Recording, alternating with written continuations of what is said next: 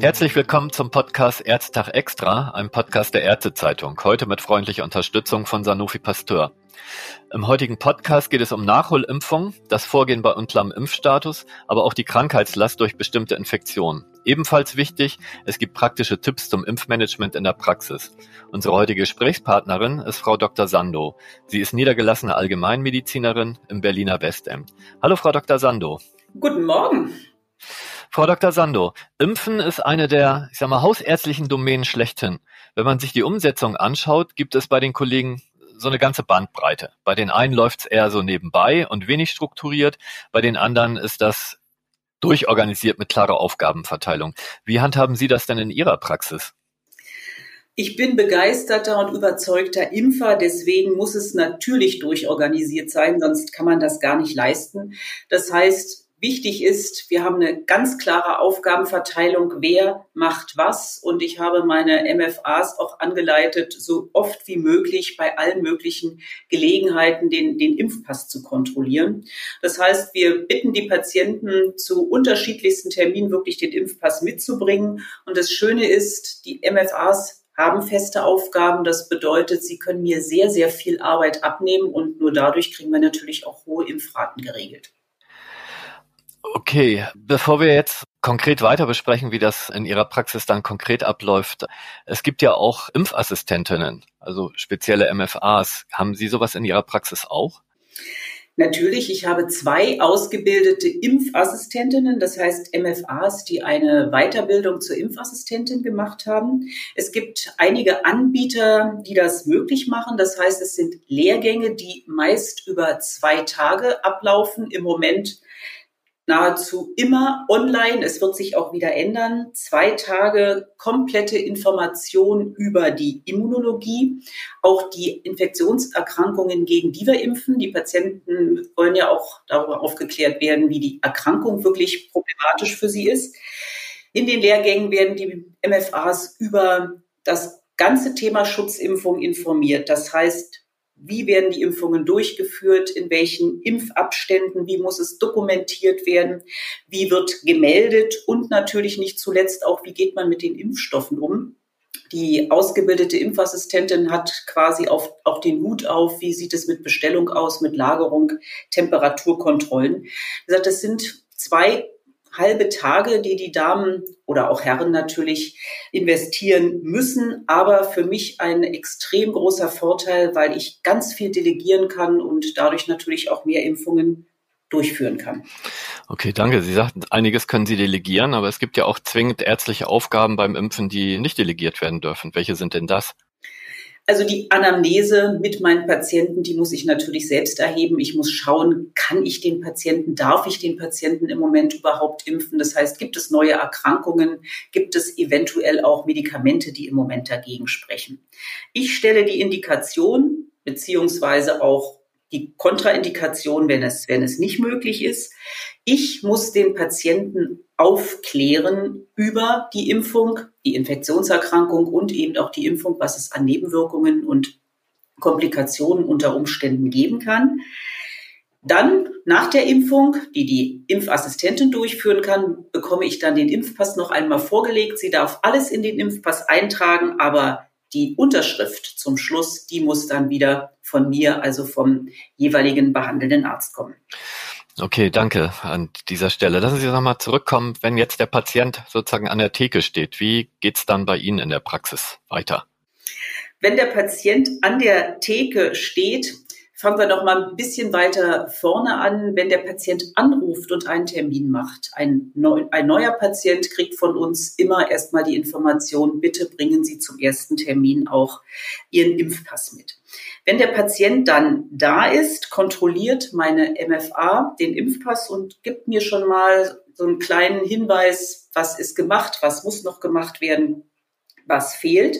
Der Patient wird darauf hingewiesen und ich habe dann quasi nur noch die Aufgabe der Entscheidung, machen wir es heute, machen wir es zu einem anderen Termin. Wenn es mehrere Impfungen sind, bin ich auch diejenige, die dann die jeweilige Reihenfolge der Impfungen festlegt. Aber Wichtig ist, dass die Impfassistentin im Vorfeld eben schon die gesamte Kontrolle übernehmen kann, was ist geimpft worden, was fehlt und das Erstgespräch mit dem Patienten führen. Nun gibt es ja auch Patienten, also einige Patienten kommen ja regelmäßig in ihre Praxis, etwa wenn sie in einem DMP eingeschrieben sind oder wenn sie zum Check-up 35 plus kommen. Wie haben Sie das denn da mit dem Thema Impfung? Ja, nicht anders als eben schon beschrieben. Das sind Termine, wo auch immer der Hinweis kommt, bitte bringen Sie Ihr Impfbuch mit, dass wir nochmal drüber gucken können, ob eventuell jetzt etwas nachgeholt oder aufgefrischt werden muss. Der große Vorteil zu diesen Terminen ist, für im Rahmen der Check-ups oder auch der DMPs müssen wir ja beim Patienten sowieso schon sehr viel erfragen. Das heißt, eine extra Impfanamnese ist dann schon gar nicht mehr erforderlich, weil wir die Dinge in dem Moment sowieso erheben müssen. Das heißt, wir haben hier schon wieder so einen zeitsparenden Faktor. Der große Vorteil ist natürlich, wenn die Patienten sowieso bei uns in der Praxis sind, also bereits bekannte Patienten, äh, ist die Impfanamnese sowieso nur noch mal so was fast eine reine Formsache, weil wir kennen ja die Patienten. Wir wissen, was sie an Erkrankungen haben. Wir wissen, was sie für Medikamente nehmen und wir wissen auch, ob sie eventuelle Kontraindikationen haben. Aber für mich ist immer wichtig, gerade diese Routinetermine, die immer wiederkehren, DMP einmal im Vierteljahr oder auch die Check-ups jetzt alle drei Jahre gerade. Das sind eben die Termine, wo so der Link, bitte bringen Sie Ihr Impfbuch mit, in jeder Praxis irgendwo funktionieren sollte. Sie hatten jetzt gerade das Stichwort Zeitersparnis genannt. Da möchte ich kurz auf das Thema Digitalisierung kommen. Die Pandemie soll hier ja insgesamt einen Schub, sozusagen einen Schub ausgelöst haben. Sie sagten eingangs, bei jedem Kontakt wird der Impfpass kontrolliert. Ist das denn wirklich nötig? Erinnert da nicht auch die Praxissoftware daran? Es gibt Praxissoftwares, die das können. Die muss man aber erstmal auch ähm, mit seiner Praxissoftware verlinkt haben. Das ist eine Investition, die man im Vorfeld machen muss. Das machen natürlich die Kollegen, die schon sehr impfaffin sind und die den Sinn dieser, dieser Erinnerungsfunktion sehen. Aber die Kollegen, die mit dem Impfen eigentlich noch nicht so ganz dabei sind oder das eher so ein bisschen nebenher laufen lassen, die scheuen natürlich im Vorfeld auch eine Investition und automatisch macht das wie alle anderen Dinge keine Software, sondern jedem Computer muss man ja erstmal sagen, was er zu tun hat. Ist eine sehr sinnvolle Investition. Die Erinnerungsfunktion führt schon dazu, dass wir deutlich mehr Patienten nochmal rausfischen und mehr Patienten bedeutet natürlich auch mehr Umsatz für die Praxis. Okay, das heißt, Praxissoftware, sagen Sie, das lohnt sich für Sie. Und das Thema Recall in dieser ich sag mal, aufgerüsteten Praxissoftware ist dann auch eine Recall-Funktion drin. In meiner Praxissoftware ist das so, aber wie gesagt, das muss man selbst ja erstmal initiieren. Der große Fortschritt, was wir in den letzten Jahren erreicht haben, und ich denke, das ist vielen Kollegen und Kolleginnen noch nicht ganz bewusst. Es hieß bisher immer, dass wir keinen Recall durchführen dürfen. Inzwischen hat sich das Gott sei Dank verändert. Das heißt, wir können die Patienten schon darüber informieren, dass eine Impfung nötig ist, aber Vorsicht, wir dürfen nicht sagen, lieber Herr X oder Frau Y, bitte kommen Sie zur nächsten Tetanus-Diphtherie-Impfung in die, meine Praxis, sondern wir dürfen nur darauf hinweisen, Ihre nächste Tetanus-Diphtherie-Impfung ist fällig. Also nicht den Zusammenhang mit der eigenen Praxis herstellen, das ist juristisch noch nicht möglich. Okay, aber immerhin ein kleiner Fortschritt, wenn ich das mal so mhm. sagen darf. Jetzt lassen Sie uns vom äh, Impfmanagement nochmal so ja, zur Erinnerung äh, zu den konkreten Impfungen kommen. Welche Impfungen müssen denn regelmäßig aufgefrischt werden? Also ich bin Allgemeinmedizinerin. Das heißt, wir reden jetzt über die Erwachsenenimpfungen. Ich hoffe, dass die Kolleginnen und Kollegen so die Standardimpfungen schon auf dem Schirm haben. Aber nochmal so kurz zusammengefasst, alle zehn Jahre gilt für alle Erwachsenen Tetanus und Diphtherie. Dann sollten wir schauen, ob die Patienten vier Polioimpfungen im Leben haben. Ansonsten kommt dann auch noch einmal Polio obendrauf. Ab 60 ändert sich so ein bisschen etwas. Da haben wir mehr Empfehlungen. Ab 60 gilt als Standardimpfung jährlich die Influenza, dann die Pneumokokkenimpfung, Impfabstände je nach Impfstoff und jetzt auch einmal, also eine zweimalige Herpes-Zoster-Impfung. Wichtig gerade für diese Personengruppe über 60 in der, seit der Saison oder ab der Saison 21, 22 haben wir für diese Patienten eine neue Empfehlung von der STIKO, was die Influenza-Impfung angeht. Es wird nur noch das Hochdosis-Vakzin empfohlen. Also Vorsicht bei der Influenza-Impfstoffbestellung unter 60, Standardimpfstoff über 60, Hochdosisimpfstoff. Okay, das klingt ja jetzt schon mal gar nicht so viel und klingt relativ einfach. Aber es gibt sicher noch weitere Besonderheiten. Ich denke da an die Pertussis-Impfung. Pertussis-Impfung, das ist richtig, wobei äh, unsere Vorschrift hier oder die Empfehlung der STIKO in Deutschland so ein bisschen ungewöhnlich ist. Die STIKO sagt, wir sollten als Erwachsener bei der nächsten Tetanus-Diphtherie Auffrischung einmalig eine Pertussis-Impfung erhalten, also wir wissen ja, das ist ein Kombi-Impfstoff, wo alle drei Komponenten enthalten sind. Ich halte das für so ein bisschen schwierig. Was heißt einmal? Der Impfschutz hält etwa fünf, sechs Jahre an. Was passiert dann danach? Aber so ist im Moment die Empfehlung der STIKO einmalig Tetanus, Diphtherie, Pertussis. Mein Wunsch wäre auch noch so gerade an die Kollegen in den Kliniken, den Chirurgen, wenn es so zu Bagatellverletzungen, die versorgt werden in den Krankenhäusern. Die Kliniken impfen immer noch gerne Tetanus Mono, was heute eigentlich gar nicht mehr gewollt ist. Also ich würde mich sehr, sehr freuen, wenn auch die Kollegen in den Krankenhäusern, wenn eine Tetanusimpfung fällig ist, wenn die dann auch gleich die Kombination Tetanus, Diphtherie und, wenn noch nicht erfolgt, auch Pertussis durchführen sollten. Ja, danke. Dann hoffe ich, dass auch ein paar Kliniker unseren Podcast hören. Mhm. Aber nochmal zur Pertussis-Impfung. Was ist denn die Rationale für die Empfehlung, quasi einmal auch gegen Pertussis zu impfen?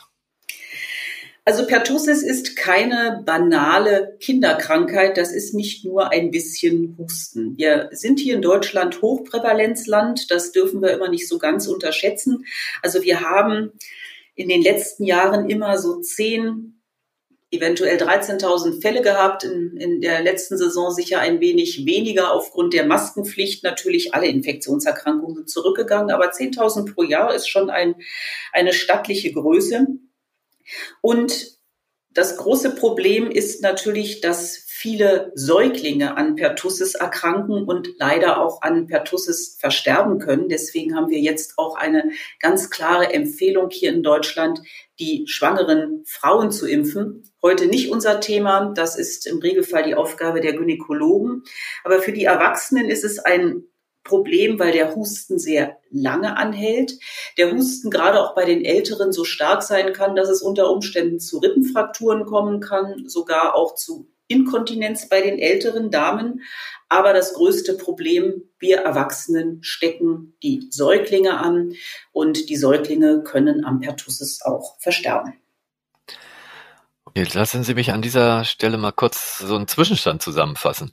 Also für Erwachsene alle zehn Jahre Auffrischung gegen Tetanus und Diphtherie und bei der ersten Auffrischung auch einmalig eine Pertussis-Komponente. Gibt es dann noch weitere Besonderheiten? Ja, wir haben noch ein paar Empfehlungen. Und die entscheidende Empfehlung, die ja auch jetzt immer mehr in die Praxis schwappt, weil wir ja auch an einigen Bereichen inzwischen eine Impfpflicht haben, das ist die Masernimpfung. Und da ist die Maßgabe, alle, die nach 1970 geboren sind, sollten eine einzige Masernimpfung bekommen. Und das heißt im Moment Masern, Mumps, Röteln als Kombination. Wenn die nach 70 Geborenen aber weiblich sind und noch im gebärfähigen Alter, wobei das kann man natürlich doch sehr großzügig auslegen. Was ist gebärfähiges Alter? Also sagen wir mal schon so bis 45 auf jeden Fall. Wenn wir solche Frauen haben, wo der Masernschutz nicht klar ist, wo der Impfstatus nicht geklärt ist, sollten diese sogar zwei Masern-Mumps-Röteln-Impfungen erhalten. Hier ist aber der Grund nicht, dass die Masernimpfung nicht stark genug wirksam ist, sondern wir brauchen diese doppelte Rötelnimpfung, um die Damen auch wirklich sicher gegen Röteln und die natürlich folgende Röteln-Embryopathie schützen zu können. Das alles gilt für alle unsere Patienten, die noch nie gegen Masern geimpft wurden, die als Kind nur eine Impfung hatten oder wo wir es einfach nicht wissen. Und wir hatten mit Patienten immer wieder Diskussionen, die älter sind als Jahrgang 1970, warum sie sich denn jetzt nicht impfen lassen sollen, ob sie es vielleicht nicht mehr wert sind, geschützt zu werden. Für Sie vielleicht wichtig zu wissen, bevor die Masernimpfung eingeführt wurde, haben wir uns nahezu alle mit Masern infiziert, weil bekanntermaßen die Masern hochinfektiös sind. Das heißt, man geht davon aus, jeder, der vor 1970 geboren ist, hat Kontakt mit dem Masernvirus gehabt, war entweder erkrankt oder hat eine natürliche Immunität. Jetzt klang bei der Masernimpfung gerade so ein bisschen durch mit unbekannter Impfstatus, weil alles, was wir vorher gesagt hatten, sind wir im Grunde genommen davon ausgegangen ist, dass der Impfstatus des Patienten bekannt ist oder zumindest sich dem Impfpass entnehmen lässt. Was ist aber denn, wenn gar keine Dokumente vorliegen und wir gar nicht wissen, was hat der Patient bisher bekommen? Vielen Dank für diese Frage, weil das passiert gar nicht so ganz selten, gerade jetzt auch in den letzten Jahren durch die Flüchtlingswelle. Wir haben sehr viele Patienten in den Praxen, die kein Impfbuch haben. Das haben wir übrigens auch hier bei unseren deutschen Patienten. Ja, ich bin irgendwann mal geimpft worden, aber ich weiß es nicht. Und ein Impfbuch habe ich mal gehabt, ist bei irgendeinem Umzug verloren gegangen. Also die Antwort ist wirklich sehr, sehr einfach. Wenn wir nicht den Impfstatus eindeutig nach weisen können, dann gilt der Patient als ungeimpft. Also selbst wenn die Patienten sagen, ja, aber ich habe mal als Kind und ich weiß, da war irgendwas, wenn es nicht nachweisbar ist, gilt das, wir fangen wieder bei Adam und Eva an. Die Frage nach durchgemachten Erkrankungen, haben sie Masern gehabt, haben sie eventuell Mumps gehabt, die ist nicht erforderlich und sie ist auch nicht sinnvoll, weil viele Erkrankungen ja auch so ein bisschen undefinierbar in ihrer Ausprägung sind. Es gibt hier eine einzige Ausnahme, wenn der Patient sagt, Windpocken habe ich als Kind gehabt, ganz sicher, darauf können und sollen wir uns verlassen, weil die Windpocken einfach eine Erkrankung sind, die jeder abspeichert, extrem juckend, extrem belastend. Die meisten haben sogar ja auf der Körperoberfläche irgendwo noch Narben. Ansonsten, wenn wir es nicht wissen, fangen wir wieder komplett mit der Grundimmunisierung an. Das heißt, Masern, Mumps, Röteln, je nach Geschlecht ein oder zweimal und dann Tetanus, Diphtherie, Polio, Pertussis, Grundimmunisierung eben bis zu viermal. Die serologischen Kontrollen, die die Patienten immer gerne haben, da können sie mir nicht Blut abnehmen und mal schauen, ob ich es nicht eventuell doch schon gehabt habe. Es wird nicht empfohlen, kostet sehr viel Geld und falls es trotz allem mal zu einer Überimpfung kommt, weil der Patient eine Grundimmunisierung hatte. Das ist überhaupt gar kein Problem. Der Impfstoff ist vielleicht ein klein bisschen reaktogener. Der Arm tut vielleicht ein klein bisschen mehr weh. Das müssen wir den Patienten sagen. Aber ansonsten gibt es keine negativen Folgen einer zu häufig durchgeführten Impfung. Sie sagen, es gibt kein Überimpfen. Das ist doch auch, mhm. sag ich mal, beruhigend in dem Falle. Mhm. Jetzt lassen Sie uns noch mal ganz kurz, ich sag mal so ein bisschen juristisch werden. Wir hatten ja schon gesagt, mit der Einführung des Masernschutzgesetzes, da sind ja jetzt auch, ich sag mal, endlich die Sektorengrenzen gefallen beim Impfen. Wie sind denn hier Ihre persönlichen Erfahrungen? Also ich freue mich sehr, dass die Patienten dort geimpft werden können, wo sie Kontakt mit einem Arzt haben. Das heißt, der Kinderarzt, wenn der die kleinen Kinder impft oder die Säuglinge, kann ja gleich die Eltern mitimpfen. Der Gynäkologe kann auch die Männer impfen. Also überall da, wo es Kontakt mit Menschen gibt, können die Ärzte impfen. Und das hilft natürlich doch, die Impfraten ein bisschen nach oben zu fahren, weil in dem Moment, wenn mit einem über eine Impfung gesprochen wird, der zweite, der dabei ist, gleich seine Impfung bekommen kann, ist das Hindernis, nochmal in irgendeine Praxis zu gehen, nochmal über das Thema Impfung zu sprechen, einfach gefallen.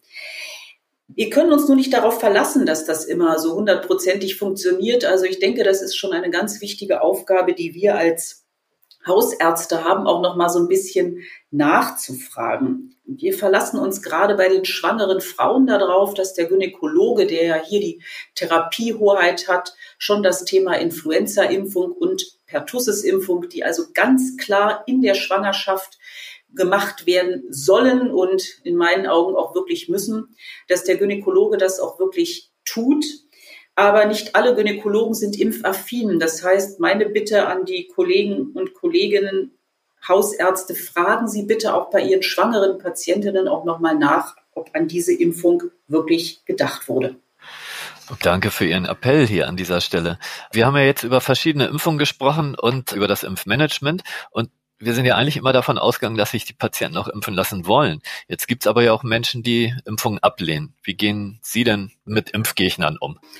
Gott sei Dank ist die Zahl der wirklich echten Impfgegner relativ gering. Die meisten sind eher so impfunentschlossen. Und mit denen kann man reden, denen kann man die Erkrankung nochmal erklären und kann ihnen doch gute Argumente für eine Impfung geben. Die klassischen Impfgegner, ich denke, das spüren wir sehr schnell, ob jemand dazugehört oder nicht. Und da ist meine doch sehr pragmatische Einstellung. Es gibt keinen Sinn, da nachzuhaken. Es ist wirklich jede Mühe umsonst. Wir werden die nicht umstimmen können. Es ist aber ganz, ganz wichtig, dass wir sie trotz allem über die Impfungen, die wir für wichtig erachten, informieren.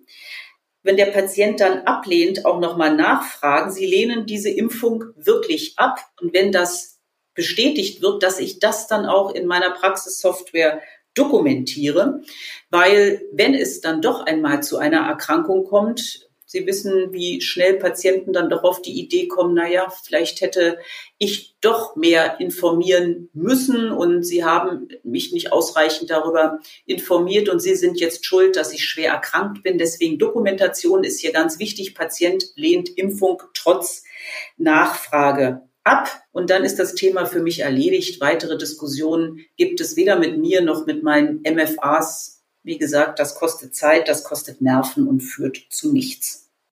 Keine unnötigen Diskussionen. Also nochmal Jetzt fallen Impfungen oder Vorsorgeuntersuchungen und Impfungen ja nicht unter das Budget, werden extra budgetär vergütet. Rechnet sich das dann auch für Ihre Praxis? Ja, natürlich rechnet sich das. Das ist ein zusätzliches Einkommen, was mit einem festen Eurowert und nicht mit Punktwert vergütet wird. Die Praxis kann damit schon ihre, ihre Einkünfte ein ganzes Stück nach oben fahren. Ich freue mich sowohl für mich, aber natürlich auch für meine Mitarbeiterinnen, die man an diesem zusätzlichen Zubrot, denke ich, auch beteiligen sollte. Aber das ist zwar schön, dass es sich rechnet, aber für mich ist eigentlich das Entscheidende, wir sollten unsere Primäraufgabe, nämlich Schutz unserer Patienten, Schutz des Individuums und der Gemeinschaft wahrnehmen. Und der monetäre Aspekt ist eigentlich nur noch etwas Nettes on top, aber kein Muss.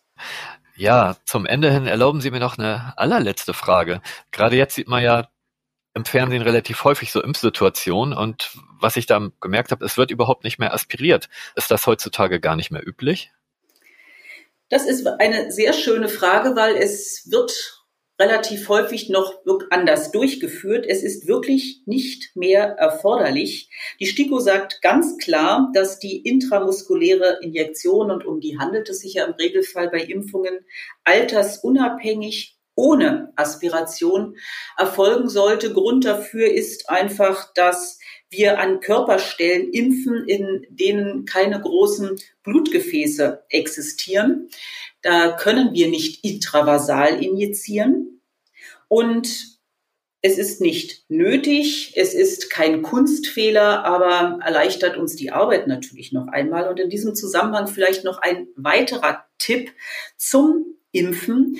Eine heilige Handlung, die wir alle so an den Universitäten gelernt haben, ist, dass man vor jeder Spritze nochmal so die Kanüle nach oben dreht und den ersten Tropfen der zu impfenden Substanz so aus der Kanüle herausdrückt, um wirklich das letzte Tröpfchen Luft aus der Kanüle zu holen.